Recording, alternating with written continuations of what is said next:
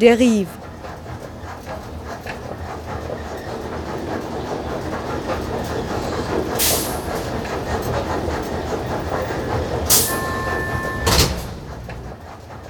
Radio für Stadtforschung.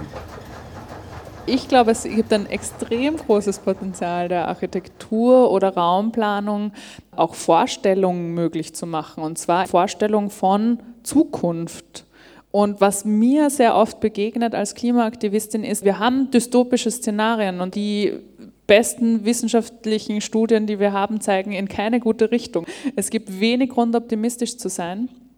Ich glaube aber neben dieser Dringlichkeit zu vermitteln, die diese Krise hat, wir müssen echt in den nächsten fünf bis zehn Jahren mehr oder weniger alles transformiert haben, was wir so kennen.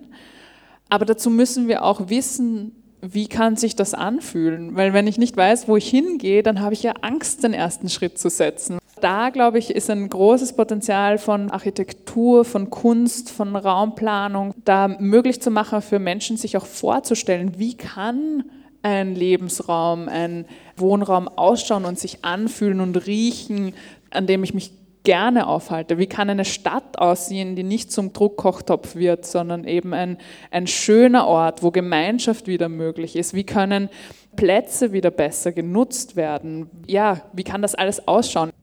Diese Fragen stellte die Klimaaktivistin Katharina Rogenhofer am 17. November 2021 im Club Architektur im Architekturzentrum Wien. Vertreterinnen aus sozialer Wohnungspolitik, Philosophie, Architektur und Klimaaktivismus diskutierten das heiße Thema Zeitalter der Krise, Notfall oder Dauerzustand. Radio Deriv sendet einen Zusammenschnitt der Talkshow, die strukturelle Zusammenhänge zwischen der Covid-Pandemie, der Wohnungsfrage, der Finanzkrise und der Klimakatastrophe beleuchtet. Was wir im Moment lernen, erfahren, mitdenken, mitfühlen, ist eben nicht die Parallelität von Krisen, sondern ihre unmittelbare und unbedingte ineinander Verschränktheit. Also ich denke sozusagen, wir haben gelernt, sie als parallel zu sehen und das hätten wir gerne, dass sie einander nicht berühren. Elke Krasny, Kulturtheoretikerin und Stadtforscherin, setzt sich mit Fragen von ökologischer und sozialer Gerechtigkeit auseinander. In der globalen Gegenwart konstatiert sie einen zusammenhängenden und daher hochkomplexen Gesamtnotstand. Also da gibt es sozusagen die Klimakrise und dann gibt es die Pandemie und dann gibt es die soziale Krise und dann gibt es politische Krisen und dann gibt es Krisen, dass es Post-Truth gibt und dass wir als Menschen nicht mehr irgendwelchen Fakten vertrauen können oder überhaupt an deren Existenz nicht glauben können. Aber im Grunde genommen ist, äh, dass, dass diese Krisen aufs tiefste ineinander verschränkt sind. Jetzt nicht nur in wissenschaftlicher Hinsicht, wie sie analysiert werden, sondern in, in körperlicher, realer Hinsicht. Diese Krisen laufen durch die Körper, also sozusagen das, was wir am allermeisten davon lernen können, ist, dass es die größte Lüge der Moderne war, zu sagen, dass unsere Körper getrennt sind von unserer Umwelt. Das ist das, wenn wir das begreifen, dann werden wir sozusagen sowohl anders denken als auch anders handeln. Und die Bedürfnisse in ihrer Komplexität zu erkennen, also dass das Klima, das eben sich verändert und deshalb katastrophisch wird, andere Bedürfnisse hervorruft, dass, dass Menschen dann woanders Arbeit suchen müssen oder sich anders organisieren müssen, um zu überleben, ist, glaube ich, jene, jene Form der, der komplexen Analyse der Situation, die durchaus schon auch notwendig ist, um sozusagen lokal handeln zu können. Und wenn wir die Lage realistisch betrachten, dann äh, gibt sie nicht viel Anlass ähm, zu Optimismus im Moment. Aber genau der Umstand dafür, dass wir etwas tun müssen, liegt ja darin, dass es sozusagen nicht viel Anlass für Optimismus gibt. Also je weniger Anlass für Optimismus es gibt, desto mehr muss man eigentlich handeln und gegen diese Verhältnisse, die vorherrschen, ähm, etwas tun. Worauf kann eigentlich das krisenhafte Zeitalter zurückgeführt werden? Ein Blick in die Vergangenheit offenbart den Glauben an eine vermeintliche Überlegenheit unserer Spezies als Ursprung vieler menschgemachter Krisen. Was würden wir anders machen, äh, wenn wir noch mal dort wären, so zwischen 1780 und 1820, wo ja sehr viele weichenstellende sozusagen Entscheidungen getroffen worden sind, die dann in so eine Richtung verfolgt worden sind, dass wir jetzt dort gelandet sind, wo wir eben heute sind. Das heißt ja nicht, dass viele der Dinge, die damals erfunden oder gedacht worden sind, alle wirklich schrecklich sind. Aber was sozusagen ganz schrecklich war, ist die Vorstellung, dass es einen ähm, menschlichen Exzeptionalismus gibt, der sich über alles andere stellt und gekoppelt mit dem, ähm, was diese Suprematie dann angerichtet hat, eben dorthin führt, dass wir keine, keine Position haben, wo die Erhaltung von Leben das ist, was sinnstiftend ist, sondern dass die Unterwerfung unter das, was sozusagen zum Massensterben führt, genau das ist, was wir sozusagen als Spezies betrieben haben. Das ist jetzt auch kein Beitrag zu gesteigertem Optimismus, aber sozusagen es ist, glaube ich, ein, ein Beitrag zu verstehen, dass wir grundsätzlich ähm, eine, eine Veränderung brauchen, wenn wir dorthin zurückkehren würden, ja, zwischen 1780 und 1820, dann müssten wir, glaube ich, nicht so sehr an der Dampfmaschine schrauben, sondern wir müssten daran schrauben, dass wir uns als menschliche Wesen nicht in diese Form von ähm, Dominanzlogik begeben, die dazu geführt hat, dass ähm, White Supremacy erfunden wurde, die dann alles andere dominieren kann, was dem nicht entspricht. Und das ist, glaube ich, die eigentliche Katastrophe. In Forschung und Vermittlung setzt sich Elke Krasny insbesondere mit sorgetragenden Praxen in Kunst, Architektur und Urbanismus auseinander. Hier sieht die Professorin für Kunst und Bildung an der Akademie der Bildenden Künste Wien Hoffnungsschimmer. Die Frage der, der Existenzialität, also was es bedeutet, mit den Mitteln der Architektur zu dem beizutragen, was wir Überleben nennen. Die Möglichkeit von Zukunft selbst, also von dem, was Futurität ist. Das ist das, was viele von den Studierenden jetzt an vielen Architekturschulen beschäftigt. Und das andere ist, dass ähm, diese Begrifflichkeit von Sorge tragen, ein anderer Begriff für Sorge ist sozusagen Reproduktion. Also weil man kann sagen, alle diese Krisen zusammengenommen, Ökologie, Soziales, ähm, pandemische Bedingungen sind alles Krisen, die letztlich mit, mit Reproduktion zu tun haben. Wenn wir uns als Spezies nicht mehr reproduzieren können, wenn wir die Grundlagen zur Reproduktion uns entziehen, und das ist das, was wir grundsätzlich im Moment machen, das ist das, was im Moment an Architekturfakultäten gelehrt wird, an vielen Orten der Welt. Da gibt es Programme, die im Grunde genommen das im Titel haben und ähm, Anfang November ist über Bloomberg News ähm, war nachzulesen, dass jetzt ein Vorschlag an die Stadt von New York ergangen ist, ein uh, Municipal Department uh, of Care einzurichten, das sozusagen genau an der Schnittstelle arbeiten würde von Ökologie, Gesundheit, uh, Bauen, Wohnen. Also die, die Dinge sind alle nicht neu, aber zu begreifen, dass Reparatur und Maintenance allein nicht ausreicht, sondern ein umfassenderer Begriff, der, der Komplexität der Zusammenhänge durch Sorgetragen erfasst werden kann. Und das finde ich so beeindruckend, weil das ist ein direkter Effekt von dem, was Architekturschulen in New York gemacht haben. Gerade das City College von New York und von denen kam dann auch dieser Vorschlag, das eben in eine städtische Einrichtung auch zu verwandeln. Was sind die Möglichkeiten, aber auch Grenzen des eigenen und kollektiven Handelns? Um angesichts aktueller Krisen nicht zu kapitulieren und komplett die Kontrolle zu verlieren, hat Alexander Hagner einen gangbaren Weg für sich gefunden. Er ist Architekt und Mitbegründer des Büros Gaupenraub, bekannt für ausgezeichnete Projekte für langzeitwohnungslose Menschen. Ja, also für mich persönlich ist ein wesentliches Thema, meine Kräfte zu kennen oder meine Möglichkeiten zu kennen Daraus resultieren für mich ganz viele Verantwortungen und aber auch schauen, wo endet das. Also ich habe schon wahnsinnig Probleme damit, dass Gutmensch zu einem Schimpfwort geworden ist, aber akzeptieren wir das jetzt mal, dass sich das so entwickelt hat.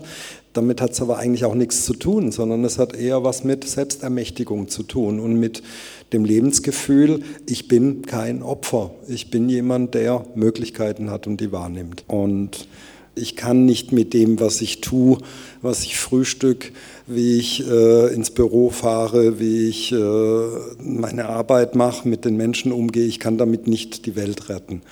Aber ich habe ganz sicher Möglichkeiten und gar nicht wenige, mit dem, was ich tue und wie ich es tue, die Dinge besser oder schlechter zu machen.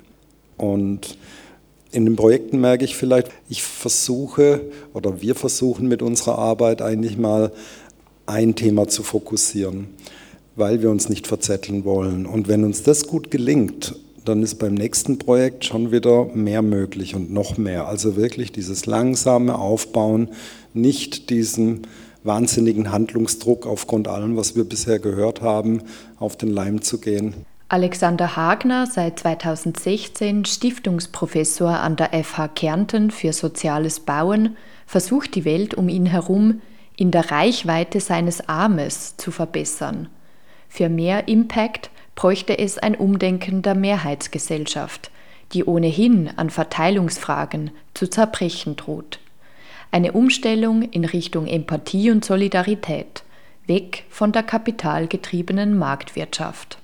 Ich denke, es, es braucht wirklich alle und vor allen Dingen merke ich, unsere Gesellschaft, Welt ist halt so sehr von dem Thema Business im Sinne von monetäre ähm, Entscheidungen, also geldabhängige Entscheidungen, so sehr abhängig, wie ich es noch nie zuvor wahrgenommen habe. Vielleicht war ich bisher noch naiver oder noch blinder. Aber mich macht es immer wahnsinnig, jetzt konkret, wir diskutieren mit Bauherren so lange über die, die Proportion, die Architekturkultur, die Schönheit, äh, die Ausgewogenheit, alles Dinge, die irgendwo die Auftraggeberinnen genauso interessieren wie uns. Und dann kommt der Zeitpunkt X, wo die Angebote am Tisch liegen und dann wird nur nach der Kohle entschieden, mehr oder weniger. Wer macht es günstiger? Und wenn wir Architektur anschauen, die gut ist, reden wir über 100 Jahre, 400 Jahre, keine Ahnung. Ja. Und in diesem Bruchteil einer Sekunde der Entscheidung, da liegt so viel drin an, an Fehleranfälligkeit, wo wir nachher wieder Monate, Jahre, Jahrzehnte an der Reparatur arbeiten. Und das macht mich wahnsinnig. Ja. Das kleine Glücksspiel ist verboten, das große Gezocke geht, geht noch viel ärger weiter über Grundnahrungsmittel über Wohnung als, als Ware. Es ist die Vollkatastrophe einfach. Ja. Also das muss zum Thema Solidargemeinschaft, das muss eine viel grundsätzlichere Bewegung sein. Ich bin der Meinung, wir sind in ganz vielen Bereichen der gesellschaftlichen Entwicklungen auf vielen Ebenen, vor allem in der Wirtschaft, bei einem Punkt, wo es ums zu viel geht. Äh, es ist nicht populär zu sagen, ähm, bremsen wir mal und schauen wir mal und, und vielleicht mehr Besinnung wieder. Ja. Und Geld ist ja genug da. Äh, es muss halt nur dahin, wo es, wo es halt dringend gebraucht wird. Und da ist für mich sozusagen der Schlüssel. Nur, das ist wirklich nicht innerhalb der Reichweite meines Armes. Bis vor kurzem war in vielen Bereichen äh, Neubau günstiger als äh, Sanierung. Äh, warum? Weil es halt anders gefördert war, weil die Wirtschaft ein Interesse hat zu wachsen und das äh, Wirtschaftswachstum, dass sich das einfach in diesem System, so wie es läuft, nicht ausgeht. Sehen wir ja, wenn alle vor allen Dingen global so wirtschaften würden wie wir, wäre es schon lange nicht mehr möglich. Also so geht es nicht. Was der Architekt Alexander Hagner anspricht, die Wohlstandsblase im globalen Norden, die nicht mehr haltbar ist, führt die eingangs gehörte Klimaaktivistin Katharina Rogenhofer aus. Die studierte Zoologin weiß genau, dass die Klimakrise weitere, andere Krisen nach sich ziehen wird und appelliert, jetzt vorzusorgen. Wenn wir so weitermachen wie bisher, das heißt ähnlich wenig politische Maßnahmen gegen die Klimakrise setzen, steuern wir auf eine Welt zu, die drei bis vier Grad heiß ist. Und drei bis vier Grad bedeutet tatsächlich, dass sich 1000 Kilometer nördlich und 1000 Kilometer südlich des Äquators zur Todeszone entwickeln. Das ist kein aktivistischer Begriff, das ist ein wissenschaftlicher Begriff. Das heißt, dass es durchschnittlich 40 Grad hat und gesättigte Luftfeuchtigkeit. Dort endet menschliches Leben dann innerhalb von fünf Stunden im Freien. Da geht es eben gar nicht so sehr um Millionen Flüchtlinge. In dieser Zone leben bis 2100 wahrscheinlich ein bis drei Milliarden Menschen. Also das ist irgendwie die Größe, mit der wir jetzt denken müssen. Also das verknüpft eigentlich an sich schon die Krisen, weil diese Klimakrise ist nicht eine ökologische Krise, ist nicht eine Krise der Natur, das ist eine zutiefst menschliche Krise, eine Krise des Wohnraums, der verloren geht, eine Krise der Heimat, eine Krise des Zugehörigkeitsgefühls. Mit dieser Größe beschäftigen sich die wenigsten, weil das ist ja tatsächlich ein, ein realistisches Szenario gerade, auf das wir zusteuern. Und umso wichtiger ist eigentlich dieses Vorbeugen, das ja bei vielen Krisen irgendwie ähm, zwar gesagt wird, aber nicht getan wird. Bei Corona wäre es auch besser gewesen, man setzt früher Maßnahmen, dann muss man später nicht so schlimme setzen oder so drastische. Und ich glaube, das müssen wir aber wirklich noch verinnerlichen, dieses Vorsorgen für etwas. Als Sprecherin des Klimavolksbegehrens und als Mitbegründerin von Fridays for Future in Österreich nimmt Katharina Rogenhofer vermehrt auch soziale Fragen in den Blick die mit der Erderwärmung und den zunehmenden Wetterextremen einhergehen. Betroffen von der Klimakrise, also von den Folgen der Klimakrise, sind vor allem arme Menschen, Menschen mit geringem Einkommen, sowohl im globalen Süden, weil sie zum Beispiel unbefestigte Siedlungen in der Nähe von irgendwelchen Ausleitungen von Fabriken haben oder Flüssen, wo, wo dann Überflutungen kommen, aber auch national. Also auch dieses Gefälle sieht man national. Also Menschen, die eine schlecht gedämmte Wohnung haben, die vielleicht im Sommer nicht kühlen können. Gerade alte Menschen sind davon mehr betroffen. Auch der Heizkesseltausch, der ja irgendwie als Lösung angepriesen wird, wir müssen raus aus Öl und Gas, das kann sich nicht jeder leisten. Das ist auch die soziale Frage, ist da drinnen. Und es ist ein extrem langer Lernprozess für mich gewesen und ich glaube für die ganze Bewegung all diese Facetten von Betroffenheit, von Lösungen, von Lösungsvorschlägen für uns mal zu verarbeiten. Und ich habe mir vorgenommen, nicht mehr zu sagen, wir spüren die Folgen der Klimakrise, eigentlich spüren wir die Folgen von politischem Versagen. Die Entscheidungsträger in Wirtschaft und Politik sind also gefordert. Welche Rolle spielen Bestandsarchitektur und das Neubauen im Schnittpunkt dieser verschränkten Krisen? Für mich in Österreich, weil international ist es nochmal anders, ist sicher erstens, wie lösen wir die Klimakrise im Wohnraum. Das ist eben das Heizthema, aber auch das, woher kommt unser Strom, wie schauen Energienetze aus, wie wird gebaut, mit welchen Materialien wird gebaut etc. Aber es ist auch die Frage von Nutzung von Bestand zum Beispiel. Tue ich Neubauen oder tue ich Bestand nutzen? Wie denke ich ein neues Gebiet? Was, was, was, was passiert mit einem Gebiet, das ich neu plane, die Seestadt? Und dann baue ich dort zwar eine U-Bahn hin, aber dann will ich noch eine Autobahn auch noch irgendwie hinbauen. Ist das überhaupt noch zukunftsfähig? Und die Zwillingskrisen mit Flächenversiegelung, die ja gleichzeitig erstens die Klimakrise anheizt, uns nicht vor äh, Naturkatastrophen schützt, weil sie quasi das Wasser zum Beispiel nicht versickern lässt und gleichzeitig das Artensterben antreibt. Ähm, das wird ja auch ganz viel getrieben von dieser Wohnraum, Krise, in dem Fall eigentlich von dem Wunsch, neue Dinge irgendwo auf eine grüne Wiese zu stellen. Also das ist dann nicht der nicht vorhandene Wohnraum in der Stadt, das ist der zu viel Umwidmung am Land. Ähm, und da denke ich mir manchmal eben gerade in der Frage Bestandsnutzung, es gibt genug Wohnraum, glaube ich. Ist er nur falsch verteilt, genauso wie das Geld? Oder brauchen wir neue Bauten auf der grünen Wiese? Diese Frage von Katharina Rogenhofer kann Karin Zauner-Lohnmeier dezidiert beantworten. Sie ist Mitbegründerin und Sprecherin der europäischen Bürgerinneninitiative Housing for All, die Hintergründe der Wohnungsnot adressiert. Ja, es gibt bei Weitem genug Wohnraum. Man hat das sogar schon mal publiziert. Also es gibt ähm, extrem viel Leerstand und der wird da angetrieben, also von dieser Philosophie der betonierten Sparbücher sozusagen, diese Vorsorgewohnungen, weil das gehört ja dazu. Man ist ja heute nicht mehr Sparerin oder Sparer, sondern man ist sein persönlicher privater Portfoliomanager und da muss man natürlich eine Vorsorgewohnung dabei haben. Und diese Situation äh, belastet ähm, das Menschenrecht auf Wohnen ganz immens. Ja. Und gleichzeitig haben wir aber auch natürlich die Herausforderung die Bestände, die großen alten Häuserbestände in Europa. Weil die verursachen 36 Prozent der Treibhausemissionen und da müssen wir hinschauen. Also, dass in einem neuen Haus eine schöne Wärmepumpen einbaue und eine Photovoltaik draufknall, das geht easy cheesy. Aber genau diese Umrüstung ist halt wirklich ein Wahnsinn. Und wenn man an den sozialen Wohnbau denkt, äh, wer soll das zahlen? Also die ganz großen Fragen, die kommen ja nur auf uns zu, sind wir wieder bei der Verteilungsfrage. Und ich denke mal, man muss Stadt überhaupt komplett neu denken. Also da wird sich so viel verändern müssen. Die Frage ist, ob, wie wir aufgestellt sind als Demokratien ja, weltweit, ob wir die Lösungsmechanismen haben auch für diese Krisen. Weil ich frage mich schon langsam, ähm, geht sich das aus? Was braucht es denn da, dass man, dass man da in irgendwie einen Lösungsmodus kommt? Karin Zauner-Lohnmeier ist im kommunalen Wohnbau in Wien tätig. Ihre Erfahrungen vor Ort aber auch der Blick auf andere europäische Städte haben sie 2019 dazu bewegt, auf dem politischen Parkett aktiv zu werden, um leistbares Wohnen als Menschenrecht einzufordern. Die großen Städte in Europa, die haben alle das gleiche Problem.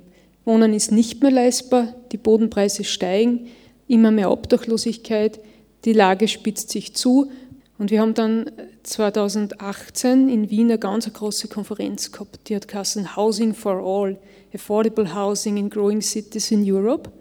Und, und da habe ich mir dann gedacht, was wird da rauskommen bei der Konferenz? Ich habe das organisieren dürfen.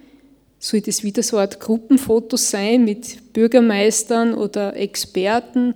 Also Show quasi, ja. Und ich habe mich dann immer mehr gedanklich damit beschäftigt und dann haben wir gedacht, ja, es war richtig gescheit, wenn wir das einfach einmal adressieren, wo das Problem nämlich herkommt. Es kommt von den Finanzmärkten. Wir haben eine Situation, dass diese Nullzinspolitik, äh, die Politik der Europäischen Union mit den Maastricht-Kriterien, die so erschwert, dass Städte wieder investieren können in diesen notwendigen, leistbaren Wohnraum, weil sie eben nicht Geld aufnehmen dürfen aufgrund der Maastricht-Kriterien, aufgrund dieser Faktoren ähm, auf europäischer Ebene gibt es eben auch Krisensituationen in den Städten und da wollten wir mal einbordeln ein bisschen. Ja. Jetzt haben wir halt einen Verein gegründet da in Wien und haben wir Verbündete gesucht in ganz Europa und äh, sind das einfach, ähm, haben gestartet. Und es war wunderschön, also wie, wie viele verschiedenste Vereineinitiativen sie da angehängt haben. Es war uns klar, dass wir die Millionen nicht schaffen werden, die notwendig gewesen waren. Also, dass wir die Unterschriften, die haben wir nicht sammeln können. Ja. Aber wir haben trotzdem viel erreicht. Wir waren im EU-Parlament, also die Grünen, die Sozialdemokraten und die Linken, die haben uns als Initiative eingeladen und wir haben dort ein großes Event gehabt. Und diese ganzen Forderungen sind heute in einem Initiative Report, ein Own Initiative Report, mit dem Titel Decent and Affordable Housing for All, also Housing for All. Unser Name ist sogar im Titel und wir haben da alle Forderungen unterbringen können. Ich will einfach damit sagen, dass oft aus einzelnen Gedanken, ja, wenn da viele mitmachen, da kann was Großes entstehen. Die europäische Bürgerinneninitiative Housing for All hat gezeigt, wie durch kollektive Selbstermächtigung reale Verbesserungen herbeigeführt werden können. Für uns war es einfach wichtig, dass wir sagen, liebe EU-Abgeordneten, liebe EU-Institutionen, hallo, Menschenrechte, die gibt es ja. Und dieses Wohnen ist, ist die Grundlage einfach für ein gutes Leben und für das haben wir euch gewählt. Also wir sind wirklich da reingegangen, haben uns dort hingesetzt und gesagt, so quasi, wir sind halt da, wir repräsentieren die Bürgerinnen und Bürger Europas und wir haben euch gewählt, nämlich dass ihr euch kümmert. Darum, dass Menschen einfach würdevoll und bezahlbar wohnen können. Und wir waren da richtig empowered und ähm, das ist aber auch angekommen dort. Und die EU, also im EU-Parlament, gibt es jetzt quasi so eine Art Neigungsgruppe Wohnen, bestehen das 20 Abgeordneten, die da regelmäßig also sich wirklich dem Thema widmen. Ähm, Und dieses, dieser Menschenrechtsgedanke, das ist, glaube ich, jetzt in Zeiten von Corona und einer offenbar zerrissenen Gesellschaft und einer Gesellschaft, die den Begriff Solidarität irgendwie neu diskutiert. Da geht es ja wirklich um Grundlegendes. Letztendlich geht es einfach auch um den Sinn des Lebens eigentlich, nicht? weil einfach auch viele Menschen schon gestorben sind an der Corona-Krise.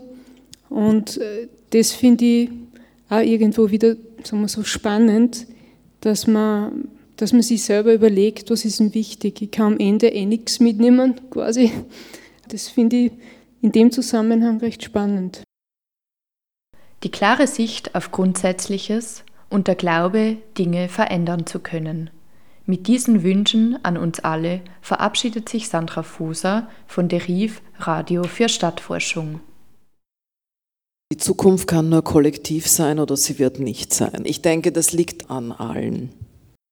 Ich wünsche mir, dass der kommunale Gedanke wieder stärker ins Bewusstsein gerät, im Sinne von, geht es den anderen gut, geht es mir auch gut.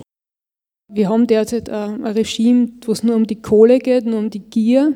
Und die scheint unendlich zu sein. Und das müssen wir jetzt überwinden. Und das schaffen wir nur miteinander oder? Gar nicht. Sie hörten einen Mitschnitt des Club Architektur im AZW über das Zeitalter der Krise, Notfall oder Dauerzustand. Mit Katharina Rogenhofer vom Klimavolksbegehren und Fridays for Future, mit der Kulturtheoretikerin Elke Krasny, mit dem Architekten Alexandra Hagner und mit Karin Zauner-Lohnmeier von der Europäischen Bürgerinneninitiative Housing for All.